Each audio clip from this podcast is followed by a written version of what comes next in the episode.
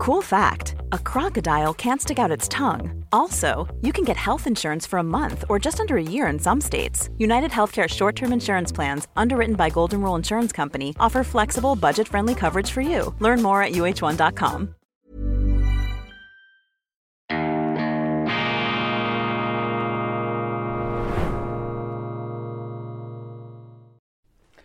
Grüezi miteinander, ganz herzlich willkommen und einen wunderschönen guten Morgen, meine sehr verehrten Damen und Herren, liebe Freunde, vor allem in Deutschland und in Österreich. Ich begrüße Sie hoch motiviert aus Bern, aus der schweizerischen Bundesstadt. Wunderschön, die Altstadt mit der Bausubstanz ins Mittelalter zurück reichen dann die trutzigen Festungsmauern von einst, als Bern noch eine europäische militärische Großmacht war. Lange, lange ist's her, aber wir erinnern uns gerne daran, das äh, darf ich hier bekannt geben, auch als Zürcher. Wir Zürcher haben ja mit den Bernern ganz eng zusammengearbeitet. Dann der Gurten, dieser malerisch gelegene, romantische Hausberg mit einer fantastischen, leicht zu bewältigenden Wanderaufstiegsstrecke. Und wenn Sie es einmal aufs, Hoch, aufs Hochplateau geschafft haben, da gibt es lauschige Waldrandecken und Lichtungen, in denen man sich verlustieren kann. Findet übrigens auch äh, kein Wunder ein tolles äh, Open-Air-Festival statt. Äh, lange, lange ist es her, als ich das letzte Mal dort gewesen bin. Kommen Sie nach Bern, äh, bewundern Sie die Schönheit der schweizerischen Bundesstadt, nicht die Hauptstadt. Wir Schweizer haben keine Hauptstadt, meine Damen und Herren, wir haben eine Bundesstadt, wir dulden keine Stadt über den anderen Städten, da ist das Gleichheits-, das Demokratiegefühl des Schweizers, das wäre damit ganz klar verletzt. Bern, äh, jetzt natürlich Treffpunkt der Politiker der beiden Kammern hier, Nationalrat, Große Kammer, Ständerat, Kleine Kammer. Und das Ärgernis ist auch schon in aller Munde. Sie haben es gehört, nächste Woche soll auftreten hier per Videoschaltung. Ähm, Ukraines Präsident, der ukrainische Präsident Volodymyr Zelensky mit einer weiteren kriegstreiberischen Waffenforderungsrede. Ich bin dagegen, ich werde nicht dabei sein. Ich finde es völlig verrückt in diesen Zeiten, verrückt im Wortsinn. Heute meldet die New York Times, dass die ukrainischen Truppen im Donbassgebiet nach wie vor mit Nazi-Symbolen kämpfen, mit Nazi-Symbolen, mit SS-Runen und Hakenkreuzen. Aber die New York Times, und das ist eben auch der Wahnsinn unserer Gegenwart, die New York Times regt sich nicht darüber auf, dass die ukrainischen Truppen mit Nazi-Symbolen kämpfen. Nein, nein, sie finden das nur schlimm, dass man das eben sieht und dass es somit eben propagandistisch ausgeschlachtet werden könnte von den Russen. Meine Damen und Herren, wir sind wirklich in völlig aus den Fugen geratenen Zeiten angekommen. Die Welt ist aus dem Gleichgewicht und wir hier bei Weltwoche Daily, wir sind die letzten Balancekünstler der Gegenwart. Wir versuchen diesen ganzen fürchterlichen Wahnsinn hier wieder einigermaßen einzurenken. Sie sehen, ich bin bereits in Fahrt, ich habe die Übersicht verloren. Nein, halt, ich begrüße Sie ähm, zur internationalen Ausgabe von Weltwoche Daily, die andere Sicht. Unabhängig, kritisch, gut gelaunt. Am Mittwoch bereits, dem 7. Juni 2023. Wunderschöne sommerliche Temperaturen hier übrigens in Bern. Auch ein Naherholungsgebiet. Ich bin nicht bezahlt. Das ist also keine Schleichwerbung von Bern Tourismus. Es ist wirklich fantastisch. Und gerade auch für uns Zürcher, die wir nicht täglich nach Bern kommen, ist es prächtig hier äh, von den Balustraden des Bundesplatzes äh, aufs Alpenpanorama des Berner Oberlandes staunend blicken zu können.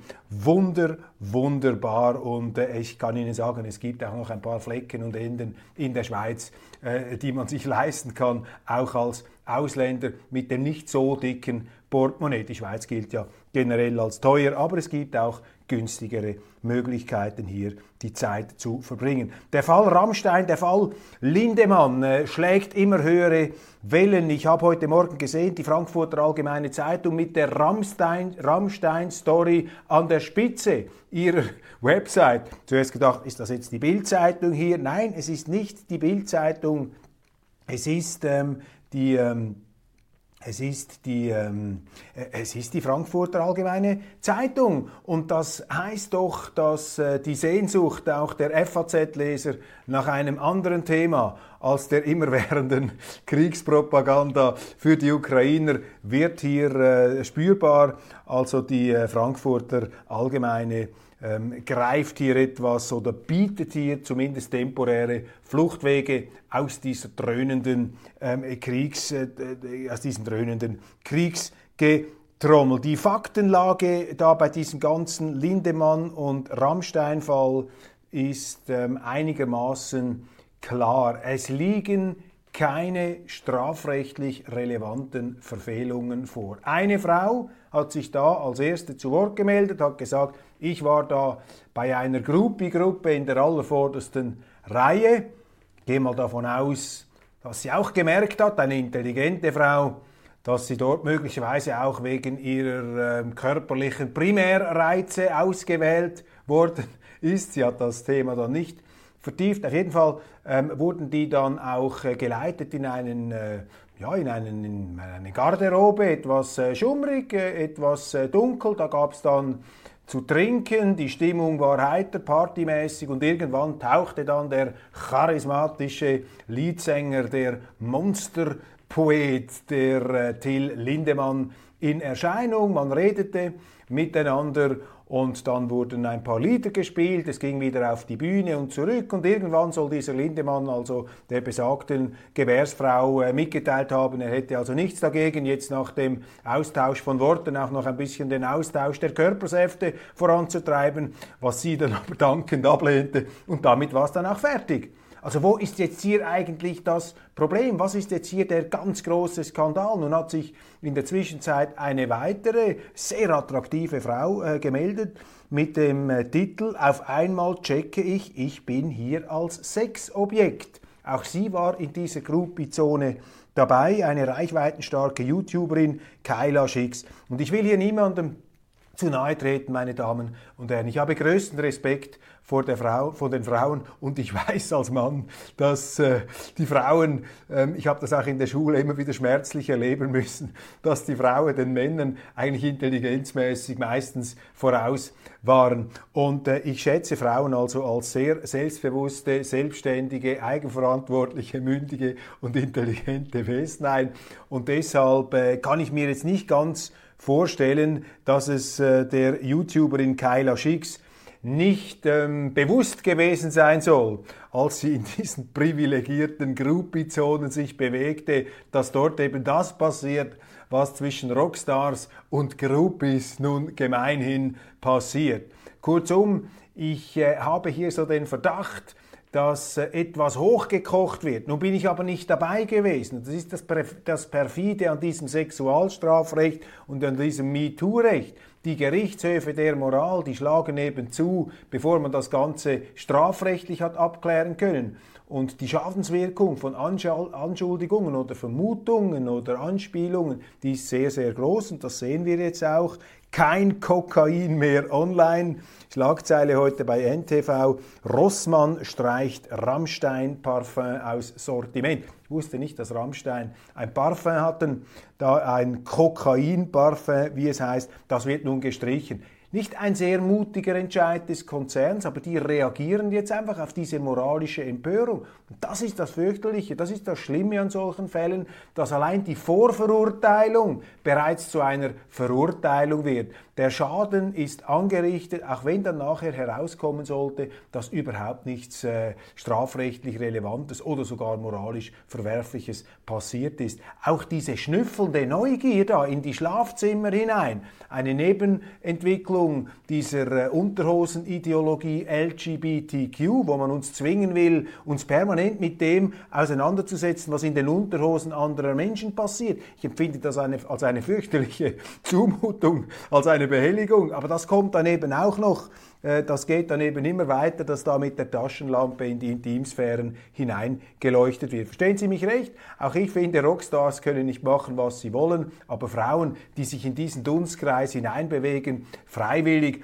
und die meisten, es ist freiwillig, weil die Rockstars äh, sind nun einmal von einer magnetischen Strahlkraft, sonst wären sie keine Stars. Und dem scheinen auch äh, Frauen gelegentlich zu erliegen, wie wir seit den Rolling Stones, seit den Beatles und seit den 60er und 70er, seit den 50er Jahren, seit Elvis im Grunde wissen, seit Frank Sinatra schon in den 30er Jahren sind die Frauen in Ohnmacht gefallen, als Frankie Blue Eyes auf die Bühne geschlichen ist, damals noch äh, sehr, sehr jung. Also das ist äh, hier die Situation. Eine moralistisch verseuchte Zeit braucht moralische Skandale, braucht Empörungen. Es ist interessant, wenn ich da ähm, etwas lese, äh, die Leserbriefe in der Frankfurter Allgemeinen Zeitung. Eine erwachsene Frau hat sich für eine Backstage-Party casten lassen. Da wird es ihr nicht entgangen sein, schreibt Wolfgang Böhm, dass ihre weiblichen Reize ausschlaggebend waren. Niemand hat sie gezwungen mitzugehen. Nach ihrer Aussage hätte Till Lindemann gern Sex mit ihr gehabt, ihr Nein aber akzeptiert. Er wurde nicht übergriffig, sie musste daraus keinen Nachteil erleiden. Sie hat sich auf Drogen untersuchen lassen, der Test war negativ, K.O.-Tropfen wie Rohypnol wären nach so kurzer Zeit noch nachweisbar gewesen. Ich verstehe das Problem nicht. Wenn dem so war, hat Till Lindemann niemandem Unrecht getan, der Rest geht niemandem etwas an. Ja, das drückt ziemlich präzise aus, was auch ich ähm, dieser Tage ähm, hier ähm, empfinde. Dann ein ganz ernsteres und viel äh, fürchterlicheres äh, Thema, das allerdings in den äh, Portalen hier eben einer ganz seriösen deutschen Zeitung etwas äh, erst an zweiter Stelle kommt. Dieser Staudamm, dieser Katschowka-Damm, äh, ein ziviler ähm, Damm in der Nähe des, äh, Kernkraftwerk, des Kernkraftwerks Saporizhia gegen von Cherson, Südukraine, der ist gebrochen. Nun wird behauptet, äh, die Ukraine behaupten, die Russen hätten das in die Luft gesprengt, äh, obwohl sie sich damit selber äh, schaden, ihre eigenen Gebiete überfluten würden und ihr eigenes Kernkraftwerk, das sie da in ihren besetzten Gebieten hätten, beziehungsweise dass sie dem die Energie und das Kühlwasser entziehen würden durch diese Dammsprengung, finde ich etwas unwahrscheinlich. Ähm, die Ukrainer ähm, werden dann wiederum von den Russen beschuldigt und unsere Medien haben sich natürlich auf die Seite der Ukrainer geschlagen. Das war zu erwarten. Nun, wenn man was in die Telegram-Kanäle geht, wenn man da die äh, aus meiner Sicht etwas verlässlicheren Beschreiber des Kriegsgeschehens ähm, zu Rate zieht, dann bekommt man ein anderes Bild, dass also äh, zur Zeit des Dammbruchs kein Beschuss dieses Damms stattgefunden hat, dass allerdings äh, dieser auf russischem Gebiet sich befindende Damm eben zuvor von der ukrainischen Artillerie beschossen wurde, weil er auch einen Übergangsweg, äh, äh, eine wichtige Verkehrsachse darstellte und möglicherweise hat dieser ukrainische Artilleriebeschuss auch zu einer Schwächung der Mauer äh, beigetragen. Dann gibt es Gerüchte, dass die Ukrainer ähm, den See, den Stausee geflutet hätten mit Möglichkeiten, die ihnen zu Gebote stünden. Also sehr, sehr unübersichtlich, sehr, sehr schwierig. Das Ganze ähm, eine weitere Eskalation nun in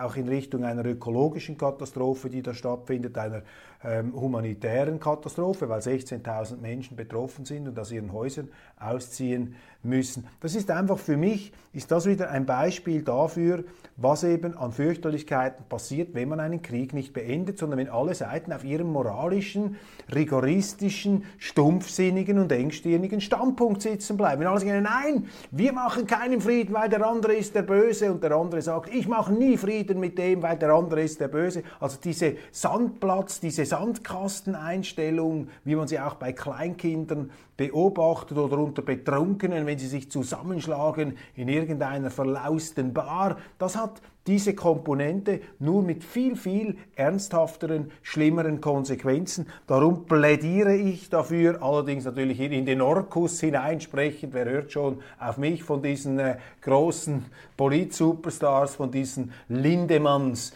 der politischen äh, Bühnen. Da müsste man auch mal schauen, was äh, Groupie-mäßig und so weiter hinter den Kulissen abgeht, aber das ist ein anderes äh, Thema. Nein, wir müssen raus aus diesem Krieg. Es braucht einen Waffenstillstand. Das hat übrigens auch Roger Waters, der äh, zuletzt oft verfemte und sehr stark kritisierte, als Antisemit kritisierte Pink Floyd-Bassist äh, bei seiner UNO-Rede gesagt. Er hat auch äh, einen dringlichen Appell gerichtet an die äh, Völkergemeinschaft, man solle diese Schlechtereien ähm, beenden. Schlechtereien, das heißt nicht im Sinne, dass ich glaube, dass dieser Krieg sich primär gegen die Zivilbevölkerung richtet. Das sind propagandistische Behauptungen. Nach meinen Informationen ist das nicht der Fall. Ich stütze mich da halt eher auf das IKRK und auf andere Quellen, nicht auf diese propagandistisch eingefärbten und eingetrübten ähm, ja, ähm, äh, äh, äh Stahlgewittermeldungen und Stahlgewitterschlagzeilen in unseren Zeitungen. Arina Sabalenka und das hässliche Wort Hass. Ich weiß nicht, ob Sie das mitbekommen haben. Das ist eine Geschichte, die mich noch beschäftigt, jetzt als Anlass der French Open des Tennis. Ich finde es sehr schlimm, dass äh, der Sport in diese Politik hineingezogen wird. Wir beobachten das schon seit einigen Jahren, auch in den Vereinigten Staaten. Immer mehr Politik im Sport. Ich beklage das als ehemaliger Sportjournalist. Der Sport sollte eine politikfreie Sphäre sein. Ich weiß, man hat immer versucht, das zu vereinnahmen. Klar, der Sport ist eine beliebte Projektionsfläche, ist ein Quell und ein, äh, ein Erzeugungsmotor, ein Turbomotor von Emotionen. Und äh, es, äh, der Sport ist etwas Schönes. Und der Sport ist aber eben auch ein Fluchtweg aus der Gegenwart, aus der Politik. Der Sport ist Spiel. Und dieser Spielcharakter, der muss auch gepflegt werden.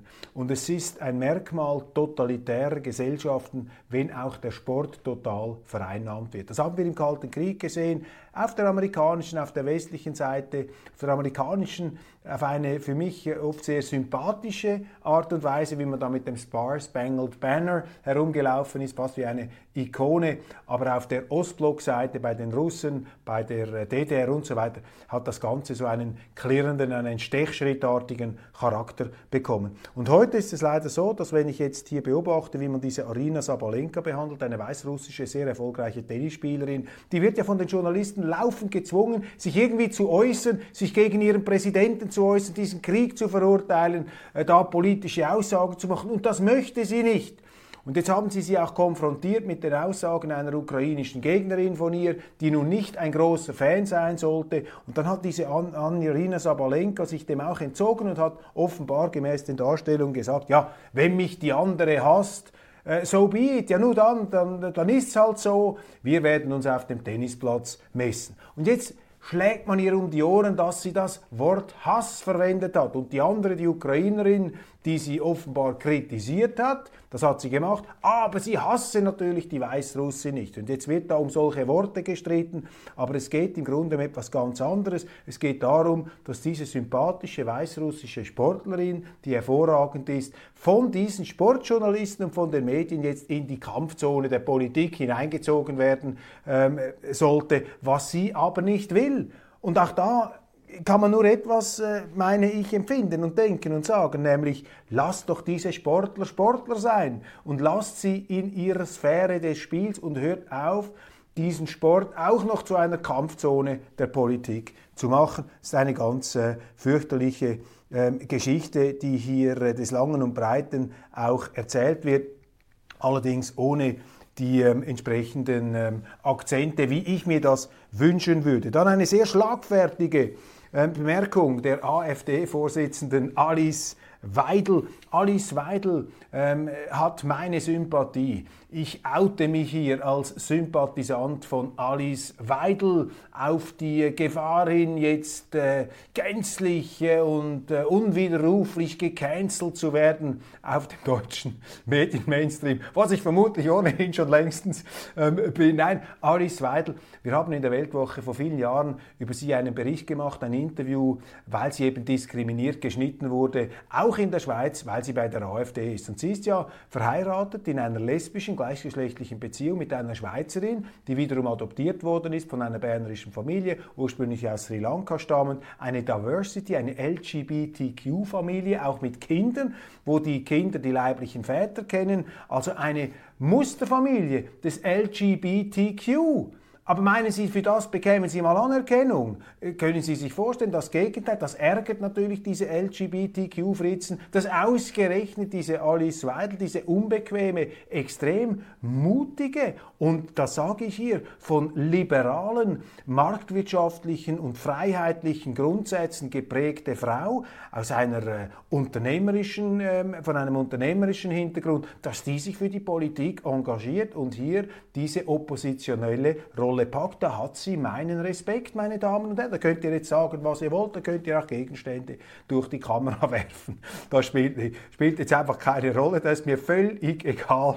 Das, äh, da, das geht mir da am Grundeis vorbei. Sie wissen, was ich meine. Nein, und diese Alice Weidel, die meinen Respekt hat, hat sich jetzt sehr schlagfertig geäußert. Und zwar auf eine Schlagzeile der ähm, Bildzeitung. Die Bildzeitung titelt immer, wenn die AfD zulegt, in den Umfragen kommt immer der gleiche Titel. Umfra AfD, Doppelpunkt, Umfrageschock. Und jetzt hat Frau Weidel, äh, wie ich finde, eben sehr schlagfertig zurückgegeben. Das ist kein Schock, liebe Bildzeitung liebe Bildzeitung, habe ich jetzt eingeflochten. Das fehlt vielleicht manchmal etwas. Also Alice Weidel geht mir da manchmal zu sehr einfach mit dem Presslufthammer über ihre politischen Gegner äh, hinüber, mit dem Flammenwerfer sozusagen, mit dem Verbalen. Und du musst ja auch in der Politik immer wieder schauen, es sind ja auch nur Menschen auf der anderen Seite. Man darf nicht zu viel von ihnen erwarten und sollte sich da nicht äh, den, man sollte den Moralismus der anderen nicht mit einem Gegenmoralismus ähm, kontern. Aber ich will jetzt hier nicht herum herumkritteln. Auf jeden Fall hat sie sehr schlagfertig geantwortet und gesagt, das ist kein Schock, sondern das ist Demokratie. Und da hat sie natürlich recht. Natürlich ist das Demokratie, wenn man eine Umfrage macht. Und wenn man das immer schon zum Schock stilisiert, dann ähm, zeigen die Journalisten, dass sie keine Journalisten sind, sondern emotional aufgerüttelte, aufgewühlte, schockierte, die offensichtlich nicht mehr in der Lage sind, mit kühlem Kopf die Situation zu beurteilen. Dann gibt es Meldungen, meine Damen und Herren, die sehr, sehr beunruhigend sind. Es ist nun also äh, zugegeben worden, es ist abgeklärt worden, dass, ähm, habe ich die Nachricht, jetzt habe ich sie hier natürlich wieder verlegt, wenn ich sie brauche. Nein, hier habe ich es. Ähm, kleine Geister halten Ordnung, das Genie überblickt das Chaos. Polnische Spezialeinheit bestätigt Beteiligung an Angriffen auf Belgorod polnische, also NATO-Soldaten nehmen teil am Krieg zwischen der Ukraine und Russland auf der ukrainischen Seite. Und das ist eine bedenkliche, das ist eine fürchterliche Nachricht, denn es zeigt einfach, wie dieser Krieg einfach immer mehr Fahrt aufnimmt, immer mehr Kraft ansaugt, immer mehr Hass produziert und immer mehr Länder in diesen Krieg hineinzieht. Und wir spüren ja sogar in der Schweiz, dass hier den äh, Leuten einige Schrauben gelockert worden sind und dass sie glauben, jetzt auch die Schweiz müsse, äh, müsse hier äh, die Zelensky-Regierung unterstützen. Eine Zelensky-Regierung, die sprachliche Minderheiten diskriminiert, ein Regime in Kiew, das seit acht Jahren einen erbarmungslosen Krieg gegen die russischsprachige Minderheit im Osten führt, eine Regierung, die überhaupt keine Hemmungen hat, mit Rechtsextremen, mit Nazi-Emblemtruppen zusammenzuspannen, eine Regierung, die Kriegsverbrechern Denkmäler errichtet, all diese Dinge. Und wir sollen dem noch zujubeln, meine Damen und Herren, äh, bei allem Verständnis um mein Verständnis für einen Präsidenten, äh, der einem Land vorsteht, das angegriffen worden ist, auch wenn dieses Land, das angegriffen worden ist, eine Mitverantwortung trägt für diese Angriffe, weil eben die Ukrainer, um jetzt konkret zu werden, natürlich mit den Amerikanern zusammen etwas gemacht haben, was sie nicht hätten tun dürfen, auch vertraglich nicht hätten tun dürfen, nämlich militärisch zusammenzuspannen, was die Russen immer als Bedrohung ihrer Sicherheit deklariert haben. Und das Sicherheitsthema, das können Sie nicht einfach äh, unabhängig von den Russen definieren. Und das hat man, da hat man Verträge abgeschlossen, da gibt es völkerrechtliche Vereinbarungen, das wird heute alles ausgeblendet, darüber darf nicht ähm, gesprochen werden. Und ich will mich nicht hier einspannen lassen von so einem Präsidenten, der da mit Leuten in Nazi-Runen und Nazi-Emblemen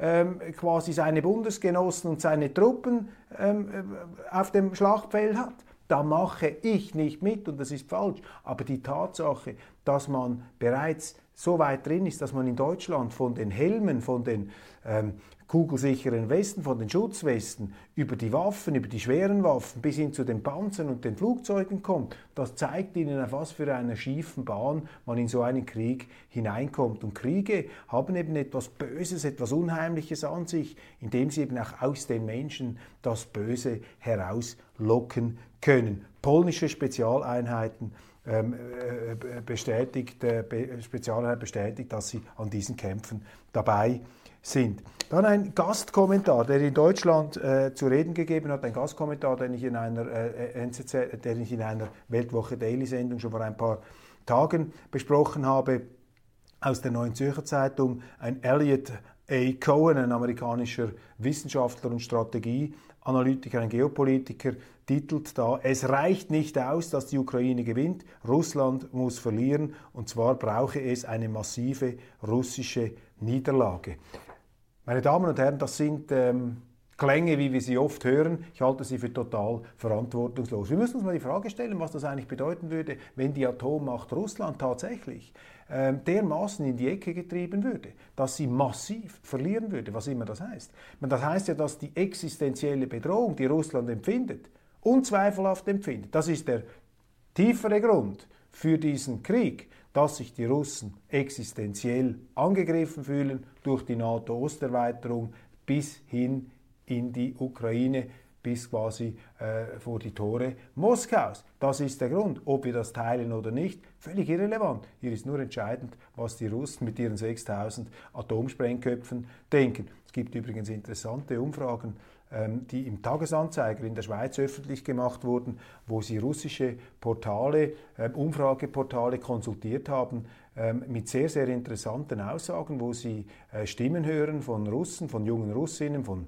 allen Altersklassen und äh, viele sagen, am Anfang war ich gegen diesen Krieg, aber jetzt, wo ich sehe, die Russophobie, äh, das geballte militärische Engagement des Westens gegen Russland, unterstütze ich Putin. Und das sind nicht einfach erfundene Statements, das ist offenbar eine seriöse Sache. Also wenn so eine Zivilisation, so ein Land ähm, das Gefühl hat, äh, der andere möchte ähm, sie über die Klippe schieben in den Abgrund, ja, dann werden die alles einsetzen, um das zu verhindern. Und dann wird es erst recht gefährlich. Und darum sind solche Aussagen, die sich so leicht dahinschreiben lassen, in einem wunderbaren staatlich besoldeten äh, und geheizten Büro da in irgendeiner Uni hinter den Ozeanen, ähm, das ist ähm, wirklich ähm, äh, ja, verantwortungslos. Aber noch verantwortungsloser ist natürlich, wenn unsere Politiker sich das zu eigen machen. Und Annalena Baerbock, äh, die unvermeidliche, man kann ihr nicht vorwerfen, dass sie so ist, wie sie ist. Man hat immer gewusst, wie sie ist. Man hat ja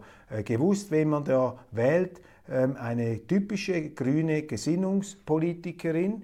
Muss das auch positiv sehen. Ich rede jetzt äh, aus Sicht der Kritiker von Frau Baerbock. Du musst auch einem grünen Gesinnungspolitiker die Chance geben, sich selber zu entzaubern. Und sie nimmt diese Chance mal um mal virtuos wahr. Jetzt sagt sie, ähm, eine mögliche Verhaftung äh, von Putin sei legitim. Außenministerin Annalena Baerbock äh, wird auf der Zeit so zitiert, drängt angesichts einer möglichen Verhaftung des russischen Präsidenten Wladimir Putin bei dem Gipfeltreffen in Südafrika auf Einhaltung des Völkerrechts. Also wenn wir ihn schon einsacken, dann äh, muss das Völkerrecht beachtet werden. Das Völkerrecht ist an dieser Stelle klar. Das Völkerrecht macht deutlich, Kriegsverbrecher, Verantwortliche, die Angriffskriege führen, die werden irgendwann zur Verantwortung gezogen. Punkt 1, Kriegsverbrecher. Ähm, es gibt kein, äh, kein Gericht, das von den Amerikanern oder von den Russen oder von den Chinesen gleichermaßen anerkannt wäre und das über Kriegsverbrecher ähm, befinden könnte. Der Vorwurf Kriegsverbrecher ist immer ein politisch aufgeladener. Wir haben kein Nürnberger Tribunal, das äh, von allen Parteien anerkannt ähm, würde. Und zweitens, ähm, Verantwortliche, die Angriffskriege führen. Ja, da müssen Sie auch den äh, George W. Bush, den ehemaligen amerikanischen Präsidenten, den müssen Sie auch verhaften lassen. Also das sind schon Aussagen ohne Hand und Fuß, die hier ähm, gemacht äh, worden sind von Frau Annalena Baerbock. Ich äh, äußere mich ja immer etwas im Zusammenhang mit dem Buch von Stefan Baron über die Emanzipation Europas von Amerika. Das scheint mir ein wichtiger Gedanke zu, zu sein, der in, der, den er in seinem Buch Amigo Home ähm, herausarbeitet.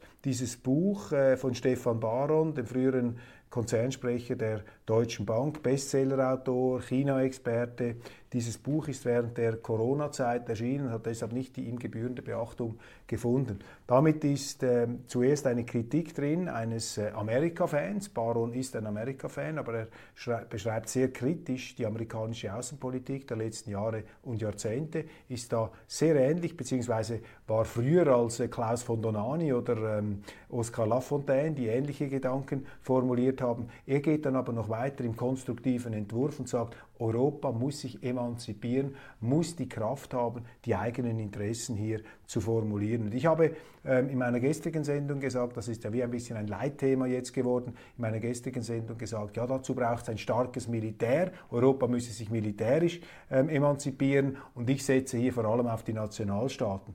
Und äh, Stefan Baron hat mir geschrieben, ja, das ist ein wichtiger Aspekt, aber noch wichtiger ist es, dass man sich generell außenpolitisch emanzipiert. Zum Beispiel, indem sich eben europäische Staaten am Projekt Seidenstraße Chinas aktiver beteiligen könnten. Afghanistan zum Beispiel, dort sind ja die Amerikaner jetzt mit Pauken und Trompeten ähm, davongerasselt. Ähm, Afghanistan ist da jetzt äh, dabei und äh, da teile ich diese Auffassung. Also nicht nur das Militärische ist entscheidend, auch das Technologische und das, ähm, das, das Wirtschaftliche. Und es gibt eine Perspektive einer solchen Emanzipation. Ich habe das am Anfang vielleicht etwas ähm, aus dem Moment heraus als äh, unwahrscheinlich bezeichnet. Aber diese Möglichkeit ist da. Letzte Meldung, ähm, wieder etwas beunruhigend. Kriegsübungen in Südostasien. Die Bundeswehr weitet Kriegsübungen in der Asien-Pazifik-Region aus, zu einer Zeit, zu der die USA Rekordmanöver in Südostasien abhalten und auch China sich dort militärischen Einfluss sichern will. Das meldet GermanForeignPolicy.com. Die Bundeswehr verstetigt ihre Kriegsübungen im Indischen und Pazifischen äh, wird im nächsten Jahr mehr Einheiten der Marine und der Luftwaffe in die Asien-Pazifik-Region entsenden als zuvor. Dies bestätigt das Bundesverteidigungsministerium anlässlich der gegenwärtigen Asienreise vom Minister Boris Pistorius. Wenn ich Deutscher wäre, würde ich meiner Regierung sagen, Entschuldigung, das will ich nicht mehr. Ich will jetzt Neutralität nach Schweizer Muster. Was heißt Neutralität? Neutralität ist eine außenpolitische Spaßbremse für die Politik und etwas weniger frivol formuliert. Neutralität bedeutet, dass man die Politik fesselt, dass man der Regierung Ketten anlegt und sie in ihrer Bereitschaft und ihrer Fähigkeit und ihrer Macht beschneidet, ganz massiv beschneidet, äh, behindert, einfach in Kriege sich hineinziehen zu lassen. Was hier passiert, ist natürlich eine Vorbereitung äh, der Bundeswehr an der Seite der Amerikaner dann gegen China in den Krieg zu ziehen. Und das sind Aggressionen, äh, die hier sich manifestieren, die natürlich ins Herz der deutschen Industrie, ins Herz der deutschen Interessen zielen. Und dass sie eine Politik haben, eine Regierung, die eine solche Politik heute macht, die zeigt ihnen, dass die Regierung, die sie in Deutschland haben, die Interessen Amerikas über die Interessen Deutschlands stellt. Das ist ein sehr harter Befund, aber ich glaube, es ist ein wahrer, es ist ein richtiger Befund und äh, wir sind ja bekannt in dieser Sendung, dass wir bei aller Zuversicht hier Klartext reden. Also ich überschminke, ich überfärbe nicht äh, die Wirklichkeit, sondern wir müssen uns der Wirklichkeit stellen. Das ist manchmal hart, aber nur so kommen wir zu Fortschritt, zu Lösungen und vielleicht auch zu einer höheren Einsicht. Meine Damen und Herren, das war's von Weltwoche Daily, die andere Sicht, internationale Ausgabe am Mittwoch, dem 7. Juni 2023 und bereits in 24 Stunden, ich freue mich, sehen wir uns wieder auf diesem Kanal. Abonnieren Sie, empfehlen Sie weiter, auch wenn es Ihnen nicht so gefallen hat. Wir brauchen immer mehr Zuschauer damit unser Programm mehr Verbreitung findet. Vielleicht wird sie dann irgendwann doch einmal an der UNO-Vollversammlung ausgestrahlt. Unmöglich ist es nicht. Machen Sie es gut und genießen Sie den Tag. Kommen Sie mal nach Bern, wenn Sie Zeit haben. Eine wunderschöne Schweizer, nicht Hauptstadt, sondern die Bundesstadt. Alles Gute.